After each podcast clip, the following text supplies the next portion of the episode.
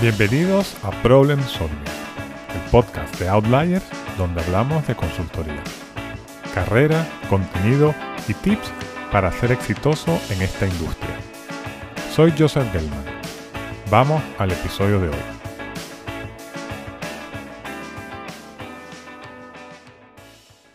Hoy te voy a dar unos tips que te ayudarán a empezar con buen pie tu carrera de consultoría. Como ya he comentado anteriormente, el trabajo del consultor se centra principalmente en el proyecto. Así que estas recomendaciones las voy a centrar en ese contexto, es decir, en lo que tienes que hacer con tu equipo de trabajo en tu primer o segundo proyecto. Quizás en otro episodio te contaré lo que no tienes que hacer, pero hoy vamos a hablar en positivo. Los tips son los siguientes. Primero, mejor bien que rápido. Segundo, pregunta mucho y absorbe como una esponja. Tercero, aplica los conceptos de estructura. Cuarto, sé el dueño de los datos. Y por último, participa en las reuniones. Vamos para allá. El primer tip es quizás el más importante, y es que las cosas hay que hacerlas bien y no rápido. En consultoría, si haces las cosas muy rápido vas a levantar suspicacias. Ten en cuenta que cuando eres nuevo, las personas de tu equipo tienen más experiencia que tú y por lo tanto tendrán una idea clara de cuánto tiempo tiene que tomarse para hacer algo. Puede ser un análisis, un documento, un plan de trabajo o lo que sea. Ellos sabrán mejor que tú el tiempo que debería tomar. Cuando te pongan una tarea, averigua el deadline de una manera simple y directa. Es decir, si no te lo dicen, pregunta para cuándo lo quieren. Esa fecha y hora para lo cual lo quieren es la fecha y hora en la cual tienes que entregarlo. Y quédate con la idea que en general no hay mucho valor en que te lo entregues antes. Me explico. Si lo entregas mucho antes, tienes muy poco que ganar y mucho que perder, ya que si viene rápido pero no está bien enfocado o ejecutado, se interpretará que no prestas atención a los detalles o que no eres lo suficientemente analítico. Eso hará mucho más daño en tu reputación como consultor que el beneficio hipotético que sería entregarlo antes de tiempo aunque eso que entregues antes de tiempo esté bien. De eso se van a olvidar pronto, pero si lo entregaste mal, no se van a olvidar tan rápido. Entonces, tómate tu tiempo para hacer tus tareas, piénsalas bien, analiza, haz diversas versiones y presta mucha atención a los detalles. El segundo tip se relaciona con este, y es que preguntes mucho y absorbas como una esponja. Siendo nuevo, se sobreentiende que no sabes hacer las cosas de manera óptima. Así que preguntar está bien visto. Aunque claro, tienes que hacer preguntas inteligentes. No pasa nada por pedir ayuda al principio. Enseñarte es parte de la labor de los consultores más senior que tú y especialmente debería ser parte esencial del rol del manager. Sin embargo, aquí hay dos temas que tienes que considerar. El primero es que hagas preguntas inteligentes. Piensa en lo que te han pedido hacer. Reflexiona bien sobre cómo hacerlo plantea el enfoque y vete entonces a hacer preguntas dirigidas.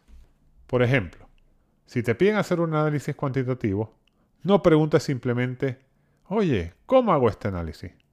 Más bien, de nuevo, piensa cómo lo harías tú, plantea un enfoque y haz preguntas concretas que te ayuden a que el resultado mejore.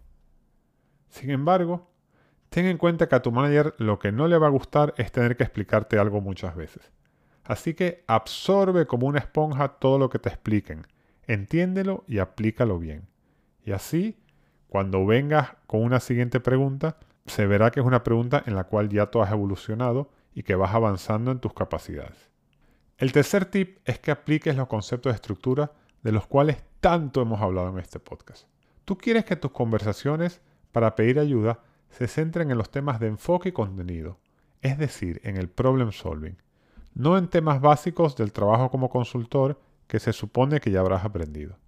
Entonces, de nuevo, pasa suficiente tiempo estructurando para asegurar que has pensado en todos los ángulos del problema, que lo que traes es MISI, que está escrito de forma piramidal, etc. Mira, a mí personalmente me encanta tener reuniones para ayudar a mis equipos, pero si lo que me traen está mal estructurado me resulta muy complicado aportar valor en el problem solving. Y te digo la verdad, me genera frustración. Cuida los detalles. A mí cuando alguien me trae un cuadro que no está escrito de manera paralela, es que no puedo ver más nada que no sea que no está escrito de manera paralela. El cuarto tip es que seas el dueño de los datos. Oye, de esto ya te he hablado un poco en otros episodios, pero te lo voy a volver a contar.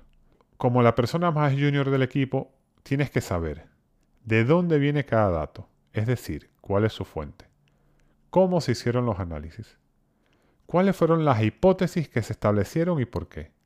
Inclusive, si estás haciendo reportes cualitativos de, por ejemplo, entrevistas al cliente, ¿quién fue la persona que dijo cada cosa?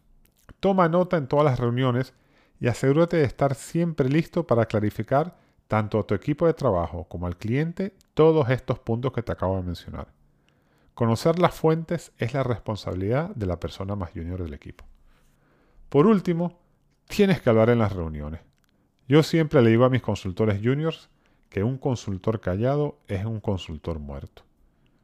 Este quizás es el más complicado al inicio de tu carrera, ya que si dices tonterías será incluso peor que estar callado. Pero esto no significa que estar callado sea bueno. Prepara bien todas las reuniones, tanto las internas de equipo de proyecto como las que sean con el cliente. Piensa de antemano sobre de qué se va a hablar, identifica dónde puedes aportar valor y escríbete preguntas inteligentes que podrás hacer y que ayuden a que el proyecto avance. Practica esto en las reuniones internas y antes de las reuniones con clientes, habla con tu manager sobre cuál puede ser su aporte. Ya que de nuevo, lo que menos quieres es hablar y decir una tontería. Este último punto ya sé que es complicado, ¿verdad? Bueno, así es la vida del consultor. Esto es todo por hoy. Si te ha gustado el episodio, por favor compártelo, suscríbete y déjame unas estrellitas en Spotify.